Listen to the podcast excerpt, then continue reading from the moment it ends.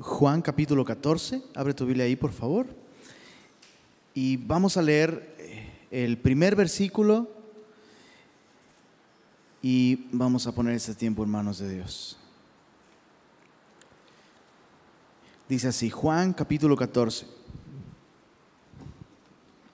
desde el verso 1. No se turbe vuestro corazón. Creéis en Dios, creed también en mí. Señor, gracias porque el día de hoy podemos venir ante ti con la seguridad de que en ti podremos encontrar certeza, paz, propósito, esperanza. Y es nuestra oración, Señor, que eh, todo corazón atribulado, afligido, encuentre consuelo y descanso en ti. Y pedimos eso en tu nombre, Jesús. Amén.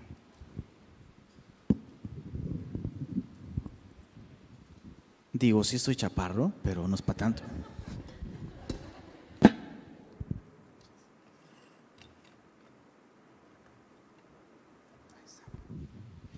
Total que si no me lo dejan muy arriba, me lo dejan muy abajo. Bueno, eh, Juan capítulo 14. Eh, este capítulo se encuentra en una sección bien, bien larga y bien íntima. Desde el capítulo 13 hasta el capítulo 17, Jesús está despidiéndose de sus amados discípulos. Y em, en el último capítulo, en el capítulo anterior, Juan registra declaraciones por, por lo menos inquietantes por parte de Jesús. Jesús les ha dicho a los discípulos que el, el discípulo estrella, Pedro, va a negar a Jesús tres veces. Uno de ellos va a traicionar al maestro entregándolo a las autoridades, lo cual va a ocasionar la muerte de Jesús. Y encima de todo esto, todos los discípulos van a abandonar al maestro. Y es en ese contexto que Jesús le dice a estos discípulos que ya tienen un corazón turbado, no se turbe vuestro corazón. Creéis en Dios, creed también en mí. Entonces, lo que vemos en esta porción de los versos 1 al 14 son los remedios de Jesús para un corazón turbado.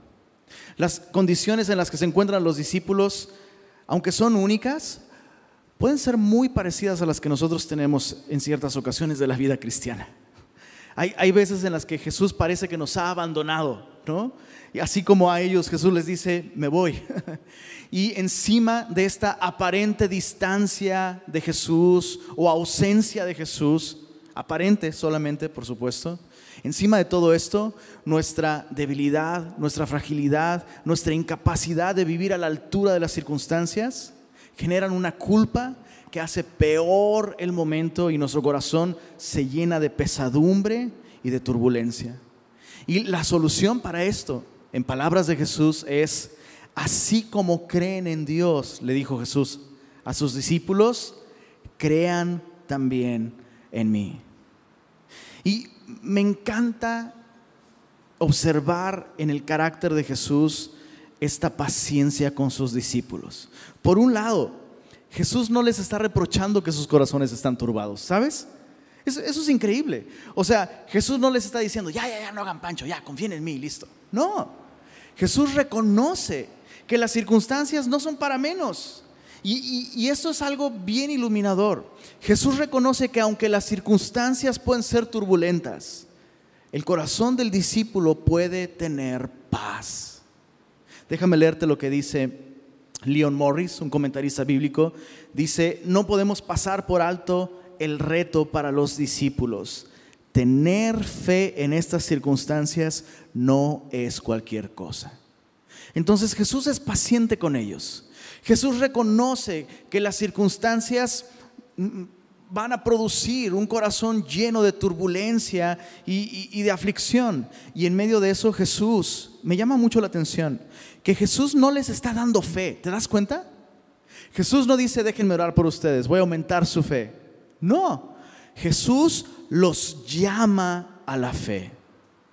y especialmente en tiempos de turbulencias, y de dificultades y de incógnitas, realmente es difícil confiar en Dios. ¿Estás de acuerdo? O sea, no, no es cosa sencilla poner tus ojos en, en aquellas cosas que no ves, en aquel que no ves. Sin embargo, escucha esto, Jesús no le pediría a sus discípulos algo para, para lo que él no les habría capacitado. Jesús no les está pidiendo injustamente que confíen en Él sin haberle dado razones para hacerlo. Estaba meditando en cómo algunas veces nosotros fallamos justo en esto. Momentos en los que Jesús nos llama a confiar en Él y decimos, es muy difícil o no puedo. Y me estaba acordando de mi hija Sofía. Mi hija Sofía está en una etapa, bueno, lleva cuatro años en esa etapa. Eh, digámoslo así, ¿no? Para ponerlo de un modo amable, es una niña de voluntad firme. Y mamá o papá le pueden pedir las cosas más sencillas, como justo anoche mamá le dijo, por favor, recoge tus zapatos, mi amor. Y, Sofía siempre contesta, e-, es de que no puedo, es de que es muy difícil, es de que no están ahí, es es de que no los veo. Y ahí están los zapatos, ¿no? Y es como, no, es de que estás haciendo berrinche. Y sabes, muchas veces nuestra incredulidad, chale, perdón, pero muchas veces nuestra incredulidad solamente refleja inmadurez de nuestra parte, un berrinche espiritual. Jesús nunca nos llamaría a confiar en Él si no nos hubiera dado razones para hacerlo. Los discípulos están capacitados para confiar en Él. Y eso es increíble. La fe viene por el oír la palabra de Dios. Los discípulos piden, Señor, aumentanos la fe. Pero hay momentos en los que Jesús nos dice, no te voy a dar más fe, te estoy llamando a que ejercites la fe que ya te he dado. Ellos han estado con Jesús por tres años, pueden confiar en Él. Sin embargo, Jesús les va a dar aún más razones para hacerlo. ¿No es increíble? Como si tres años no bastaran, Jesús les va a dar dos promesas aquí que van a ayudarle a los discípulos a tener confianza en Él en medio de una noche tan oscura como esta. Leamos los versos 2 al 4, donde vemos estas dos promesas para los discípulos. Dice así, en la casa de mi Padre muchas moradas hay. Si así no fuera, yo os lo hubiera dicho. Voy pues a preparar lugar para vosotros. Subraya esto, voy a preparar lugar para vosotros. Y si me fuere y os preparar el lugar, vendré otra vez y os tomaré a mí mismo, para que donde yo estoy, vosotros también estéis. Y sabéis a dónde voy y sabéis el camino. Me encanta porque estas dos promesas para los discípulos son las mismas dos promesas que pueden ayudarte a salir adelante en tiempos turbulentos. ¿Cuáles son esas dos promesas? Número uno, esta ausencia de mi parte tiene un propósito. Me voy no simplemente para dejarlos, no los estoy dejando. De hecho, me voy a preparar un lugar para ustedes. Y sabes, eso es algo que tú y yo necesitamos recordar especialmente en tiempos difíciles, que este no es nuestro destino. Este mundo no es la parada final para nosotros. Como ya lo han dicho muchos, muchas veces, este lugar, el mundo, es lo más cercano que estarán del, del infierno los creyentes. O sea, de aquí para arriba. Pero este lugar, este mundo, es lo más cerca que estarán del cielo los no creyentes. No importa cuán difíciles sean las circunstancias en este mundo, Jesús está preparando para nosotros un lugar. Y quiero que pienses en esto. Si Jesús en seis días creó el universo tal como lo conocemos, ¿cómo será el lugar que lleva dos mil años preparando para nosotros? Espero que eso te anime. Espero que esto te ponga en perspectiva. Y más importante aún, no solo Jesús está preparando un lugar para nosotros, ¿no crees que Él está preparándonos también para ese lugar? Entonces, el tiempo que vivimos aquí tiene un propósito. Él nos está preparando para nuestro encuentro con Él y Él está preparando un lugar para nosotros, lo cual me habla de la espera de Jesús. Muchas veces estamos más conscientes de la espera que la iglesia tiene el día de hoy. La iglesia está esperando el regreso de Jesús. Pero ¿sabías que Jesús está esperando ese encuentro con nosotros y está preparando un lugar para ese encuentro? Es, como cuando eh, vas a tener un bebé y preparas un lugar para el bebé. Preparas el cuarto, preparas la casa, la haces a prueba de bebés, ¿no? Eh, pintas el cuarto, pones un tema, en fin, hay preparación detrás. Y sabes, eso es increíble. Jesús está preparando un lugar para nosotros. Es la primera promesa. Y quisiera dejarte una pequeña tarea. Apocalipsis capítulo 21 registra con mucho detalle el lugar que Jesús está preparando para nosotros. No, no tenemos tiempo de estudiarlo el día de hoy, solo apúntalo ahí a un lado de tu Biblia, donde dice, voy a preparar lugar para vosotros. Pon ahí Apocalipsis 21 y esta noche dedícale un tiempo. Eh, eh, ¿Sabes qué es interesante? Que esas, esas porciones con medidas, con pesos, con materiales, como que por alguna razón no nos, no nos atraen tanto, hasta que sabes que esa es la casa que Jesús está construyendo para ti. léelo con esa perspectiva, léelo con esa óptica. Él está preparando un lugar. La segunda promesa es que Él va a volver por nosotros. No solo está condicionando nuestra morada eterna, sino Él va a venir por nosotros. La Biblia describe esto como la segunda venida de Cristo en la que todos nosotros los creyentes seremos arrebatados en las nubes y así estaremos siempre con el Señor. Y, esto me asombra mucho. Jesús no va, a, no va a mandar un ángel por nosotros. Jesús no nos va simplemente a transportar al cielo. Jesús va a venir por nosotros. Y justo este viernes que regresábamos de nuestro viaje, un querido hermano me escribió, eh, me escribió un día antes y me dijo, oye, quiero ir por ustedes al aeropuerto. Le digo, ah, padrísimo, va. Eh, me dejé lavar los pies. y para mi sorpresa, yo no sé, yo esperaba llegar y bueno, ya estoy por aquí. Ah, bueno, ya estoy como a cinco minutos o diez minutos, no sé. Pero para nuestra sorpresa, cuando salimos eh, por las primeras puertas del aeropuerto, él ya estaba ahí esperándonos y mi esposa dice, necesito comprar agua porque traía un dolor de muelas impresionante, entonces me tenía que tomar una pastilla. Y este hermanito dice, ¿sabes qué? Ya tengo agua ahí en el carro, tengo coca, tengo, ahí tengo todo, vamos.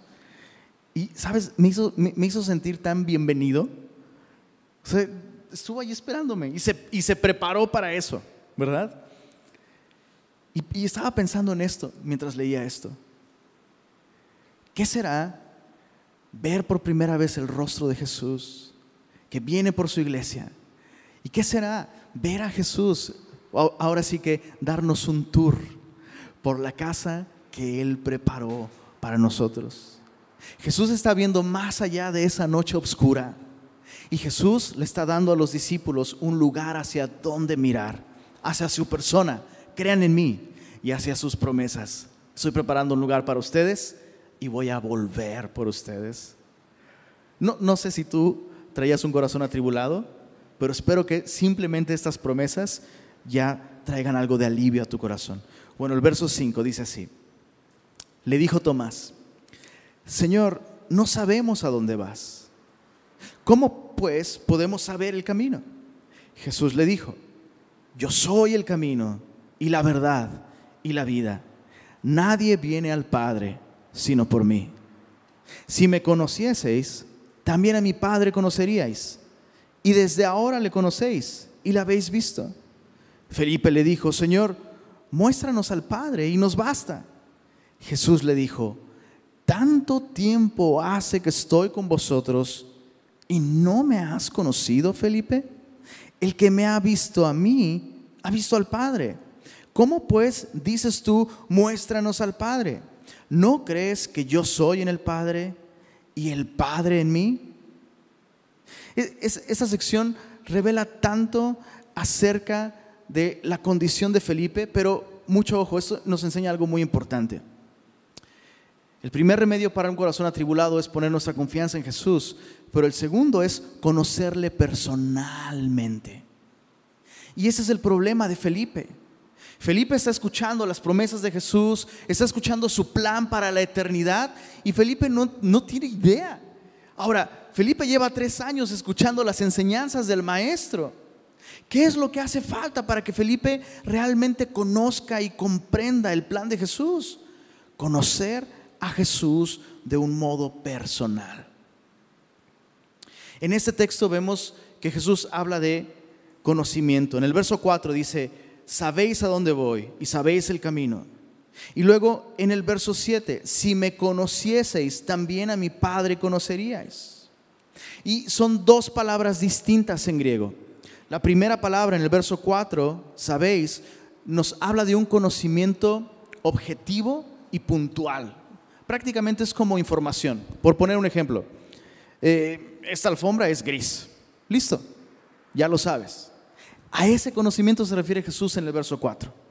Ya les he enseñado mucho, les he hablado del reino de Dios, les he dado las doctrinas, les he dado las promesas, les he citado los versículos en el Antiguo Testamento, ya lo saben.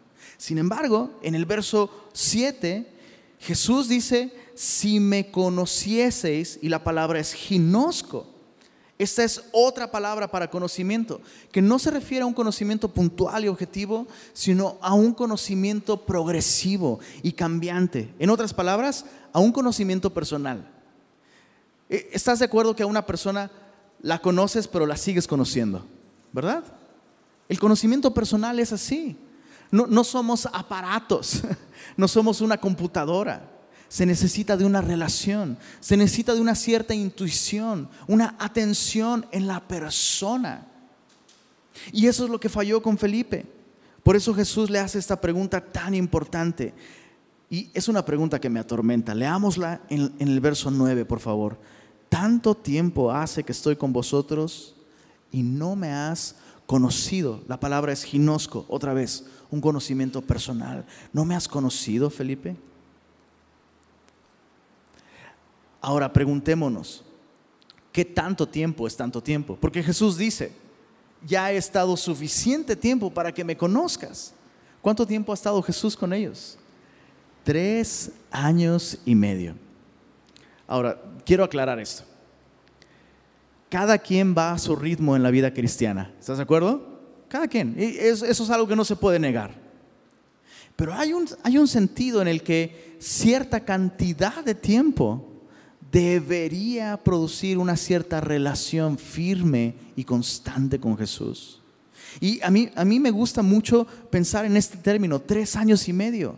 En tres años y medio, Jesús dice, ya es tiempo suficiente para que tú me conozcas de un modo personal y tengas una relación conmigo. Ahora la pregunta es, ¿a cuántos de nosotros Jesús podría hacernos esta pregunta? tanto tiempo hace que estoy contigo y no me has conocido? Y la Biblia nos habla de este tipo de personas. Personas que pueden estar aprendiendo todo el tiempo sin llegar a un conocimiento personal, relacional y salvador de Jesucristo. ¿Qué es lo que aprendemos de Felipe entonces? Aprendemos que es posible conocer las doctrinas, las ideas, los conceptos, pero no tener una relación con la persona de Jesús. Puedo conocer la doctrina sin la persona, pero no puedo conocer a la persona sin la doctrina. En otras palabras, necesito leer mi Biblia, necesito conocer las doctrinas, necesito comprender las ideas, pero esta comprensión, esta relación con la Biblia debe llevarme a una relación personal con Jesús. Y lo siguiente, la segunda lección que aprendemos de Felipe, en el verso 9, Jesús le hace dos preguntas. ¿Tanto tiempo hace que estoy con ustedes y no me han conocido? Y en el verso 10 hace la segunda. ¿No crees que yo soy en el Padre y el Padre en mí? La segunda lección que aprendemos eh, con Felipe es que su falta de comprensión se debe también a una falta de fe. Es así. La, clave para tener una comprensión correcta de la Biblia no es la erudición bíblica, sino la confianza sencilla en la persona de Jesús. Ahora, ¿quién es Jesús? Porque Jesús hace esta, hace esta pregunta. ¿Tanto tiempo hace que estoy con ustedes y no me han conocido? Ahora, sabían su nombre, sabían el nombre de sus, de sus padres, de sus hermanos, sabían dónde se había criado, sabían lo que él pensaba en términos doctrinales, pero no se refiere a eso. Se refiere a conocer su identidad, a conocer a Jesús de un modo verdadero y genuino. ¿Quién es Jesús? La respuesta está en el verso 6. Lo dejé al final porque era importante terminar esa sección con esta pregunta. ¿Quién es Jesús? Jesús dice, verso 6, yo soy el camino y la verdad y la vida. Leamos esto en voz alta todos juntos. Nadie viene al Padre sino por mí. Jesús se presenta en términos absolutos como el único Dios vivo y verdadero. Jesús ya lo dijo, deben de confiar en mí tanto como confían en Dios, porque yo soy el único camino al Padre. Y, ese es un punto importante, ¿sabes? La fe en Dios se derrumba si no tienes tu fe puesta en Jesucristo. Todo el mundo cree en Dios. Bueno, tú sabes lo que, a lo que me refiero. Por supuesto hay ateos, ¿no? Dicen ellos, gracias a Dios. Pero Jesús no está llamándolo simplemente a confiar en Dios, sino a confiar en Él, porque Él es la manifestación de todo lo que Dios es. Él es el único acceso a Dios mismo. Y Jesús se presenta en esos términos tan exclusivos y tan absolutos. Jesús no vino a revelar un camino, Él es el camino. Jesús no vino a mostrarnos la verdad, Él es la verdad, la absoluta verdad de Dios. Y Jesús no vino a revelar la vida, sino a dar su propia vida porque Él es la vida. Y sabes, ese es un camino estrecho que no deja lugar a ninguna otra concepción de Dios o de la realidad. Jesús es Dios y no existe otra manera de alcanzar la vida eterna que confiando en Él. Puede, parecer y puede sonar, especialmente en nuestros tiempos, puede sonar como intolerante, ¿no? incluso como injusto. O sea, ¿qué me estás diciendo Jesús? Me estás diciendo que la viejita de la India que está quemando incienso a sus dioses y con, más sinceridad con la que un cristiano ora incluso, ¿me estás diciendo que esa persona no tiene derecho a la vida eterna? ¿Me estás diciendo que esa persona que confía en este o, en aquel otro Dios o filosofía, ¿me estás diciendo que eso no puede salvarles? Y la respuesta sería, no. No. Solo hay un camino al Padre. Y piensa esto, si Jesús no es ese único camino, Jesús no nos llevaría a ningún lado. Pero Jesús es el camino. Y Jesús es la verdad. Y Jesús es la vida. Nadie viene al Padre sino por mí. Un, último punto sobre este concepto. Este no es un concepto nuevo. O sea, no pensemos que Jesús está anunciando una nueva deidad. Bueno, adoraron al Padre por mucho tiempo, pero ahora adoren al Hijo. No, Jesús ha expresado con mucha claridad que el Padre está en Él, que Él está en el Padre, y esto es, es congruente con el carácter de Dios en el Antiguo Testamento también. Dios le dijo a su pueblo, no tendréis dioses ajenos delante de mí, no tendrás otro Dios, soy el único Dios. Y Jesús está simplemente manifestando de un modo personal esta misma verdad. Entonces, no adoramos dos dioses, no adoramos tres dioses, adoramos a un único Dios, vivo y verdadero, manifestado a través de la persona de Jesús. No hay otro camino. Bueno, confiar en Jesús recordando sus promesas, descansando en sus promesas, es el primer remedio para el corazón atribulado. Conocer a Jesús de un modo personal. De nada sirve que marquemos nuestra Biblia y, aprendamos las palabras en griego si todo ese conocimiento no nos lleva a una relación personal con Jesús. Porque es entonces que podemos confiar en Él. Y tercer remedio para el corazón atribulado, versos 11 al 14 dice así, creedme que yo soy en el Padre y el Padre en mí. De otra manera, creedme por las mismas obras. ¿No te asombra la paciencia de Jesús que está dispuesto a insistir, a, no sé si es la palabra correcta, pero, pero casi casi a rogarles, por favor, o sea, miren, miren las evidencias. No les estoy pidiendo que confíen en mí dando un salto al vacío. Les he dado razones, les he dado mis palabras y les he dado testimonio con mis obras.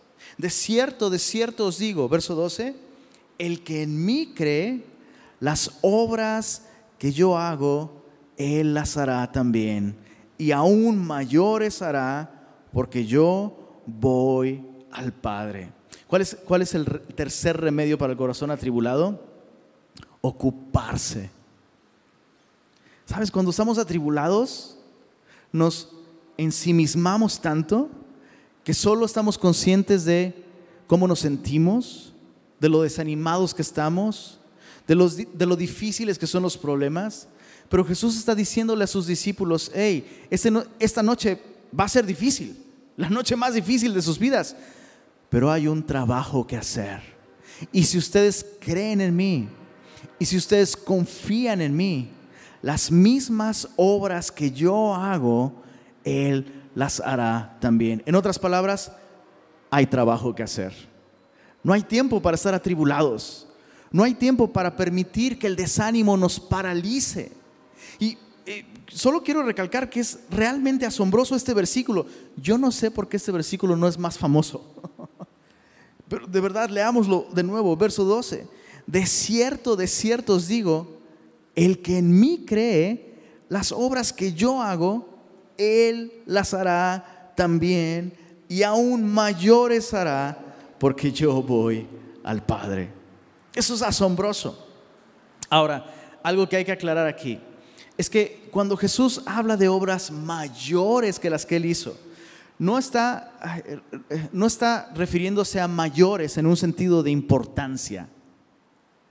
Porque ¿qué obra podría ser mayor en importancia que la muerte y la resurrección de Cristo para salvar a la humanidad? No existe una obra mayor en importancia. Entonces, no está diciendo que haremos obras mayores en importancia. Tampoco está diciendo que haremos obras mayores en espectacularidad, ¿no? O sea, realmente Jesús hizo cosas bastante espectaculares y asombrosas. Jesús multiplicó el pan, Jesús le dio vista al ciego, Jesús resucitó muertos. Entonces, ¿a qué se refiere Jesús con obras mayores? Mayores en magnitud. ¿A qué me refiero con esto? Jesús estaba limitado por un cuerpo. Jesús estaba limitado a un momento y a un lugar. Pero tras su resurrección, Jesús envió su Espíritu Santo. Y por eso es que Jesús dice, hey, van a ser obras mayores porque voy al Padre. Y entonces enviaré mi espíritu y la misma vida del Padre que obra en mí, esa misma vida va a obrar a través de ustedes. Y el día de hoy puedes ver cómo esto es, esto es real. Es más, con el primer mensaje evangelístico de Pedro, Pedro pescó más almas con un solo mensaje evangelístico que Jesús en sus tres años y medio de ministerio. Y, aún el día de hoy, o sea, eh, eh, tenemos con nosotros a nuestros hermanos de Costa Rica. El Evangelio ha llegado a los últimos rincones del mundo. ¿Cómo fue posible esto? A través de la iglesia, a través de cada discípulo, a través de cada creyente. Entonces lo que Jesús te está diciendo y nos está diciendo a nosotros el día de hoy, especialmente si estás atravesando un momento difícil, Dios tiene una obra que hacer y Dios quiere involucrarte en su obra. Ocúpate en el plan de Dios. Ocúpate. No te quedes absorto en tu, en tu condición, en tus sentimientos, en tus emociones. Mira la promesa que Jesús hace. Si tú confías en mí, te dice Jesús, vas a poder hacer la obra de Dios tal como yo inicié la obra de Dios. Verso 13 dice, y todo lo que pidieres al Padre en mi nombre, lo haré para que el Padre sea glorificado en el Hijo. si algo pidiereis en mi nombre, yo lo haré. Una de las maneras más a la mano, más en corto, para comenzar a hacer la obra de Dios, es la oración. Y eh, hay algo importante aquí que tal vez debemos de aclarar. Dice Jesús, todo lo que pidieres al Padre en mi nombre, lo haré. Es este momento de nuestro estudio en donde tratamos de limpiar esos vestigios religiosos de nuestro corazón. ¿Verdad que luchamos con la religiosidad muchas veces? Bueno, una de las maneras en las que convertimos la oración en algo religioso es justamente con esta idea de pedir en el nombre de Jesús. Alguien ora y al final de su oración simplemente dice amén y dentro de nosotros te, empiezas, a, te empiezas así como a, ¿no? a hacer como gusanito, ¿no? dices, no dijo en el nombre de Jesús. No dijo en el nombre de Jesús. Hermano, tienes que decir en el nombre de Jesús porque eso es como darle send al email. Si no dices en el nombre de Jesús, Dios no va a recibir tu oración. ¿Te ha pasado? Dices, ¿qué onda con eso? ¿Será que Jesús se refiere a eso? ¿Será que decir en el nombre de Jesús es como un mantra o algo que hace que la oración sea efectiva? ¿A qué se refiere con en el nombre de Jesús? Bueno, se refiere a orar como Jesús oraría. Aún más, orar lo que Jesús oraría. Déjame ponerte un ejemplo. ¿Se acuerdan que antes del COVID teníamos una estación de café allá atrás? Poníamos cafecito. Bueno, imaginemos que está la estación del cafecito allá atrás y, con cafecito de Costa Rica, por supuesto. Y que mi esposita está ahí, pues revisando que haya servilletitas y vasos y todo. Y supongamos que alguien se acerca con mi esposa y le dice, eh, oye, Lenin pidió que le mandaras un café con dos de azúcar, por favor. Lo primero que diría mi esposa es, tienes poco en semilla, ¿va? Y lo segundo que diría es, eso no lo pidió mi esposo. No importa que digas que digas que vienes en su nombre, mi esposo jamás pediría eso. Y es lo mismo con la oración. Orar en el nombre de Jesús es orar en la naturaleza y en el carácter de Jesús que vivía para la gloria de Dios. Entonces, no te atormentes si esta noche oras y al final solo dices amén. Y cuando te estás quedando dormido, dices, no dije en el nombre de Jesús. Si lo que estás pidiendo va de acuerdo al carácter y a la naturaleza de Jesús. Esa es una oración a la que Dios el Padre va a decir, concedido. Así sea. Por otro lado, puedes estar pidiendo cosas que nada que ver y puedes pasarte todo el día diciendo en el nombre de Jesús o peor, ¿no? Decretando o declarando en el nombre de Jesús y no es así como funciona. Entonces la oración no, no es realmente un medio para obtener lo que yo deseo. La oración es una oportunidad para ser participante del carácter y la naturaleza de Cristo. Si algo pidiereis en mi nombre, yo lo haré. Entonces, remedios para un corazón atribulado, confía en Jesús. Recuerda sus promesas. Pon tus ojos en ellas, en lo eterno. Número dos, conoce a Jesús de un modo personal. De nada sirve que estás en un problema, en medio de un problema y dices, ay, en YouVersion voy a hacer el plan de lectura, eh, un corazón atribulado. De nada sirve que leas el plan, que hagas los devocionales, si no te estás relacionando con Jesús, si no estás contemplando su persona, su carácter. Y finalmente, ocúpate. Hay trabajo que hacer. Aún si, si tu circunstancia es muy difícil, Dios puede y Dios quiere usarte pero no puedo hacer nada más, nada más que orar. Es una muy buena manera de hacer la obra de Dios.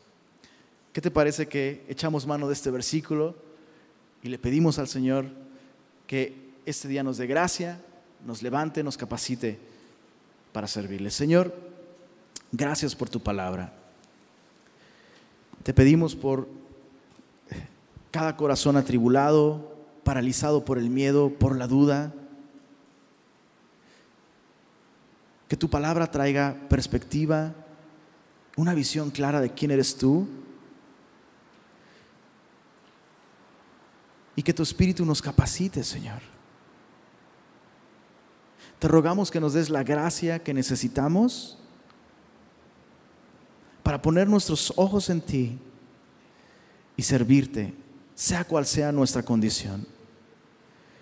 Gracias Señor, porque aún a pesar de las dificultades y aún de nuestra propia debilidad, podemos poner nuestra confianza en ti. Usa tu iglesia, Señor. Usa cada creyente para llevar a cabo tu obra y permítenos ser testigos en primera fila, Señor, de esas maravillosas obras que tú quieres hacer a través de nosotros. Y pedimos esto para tu gloria, en el nombre de Jesús. Amén.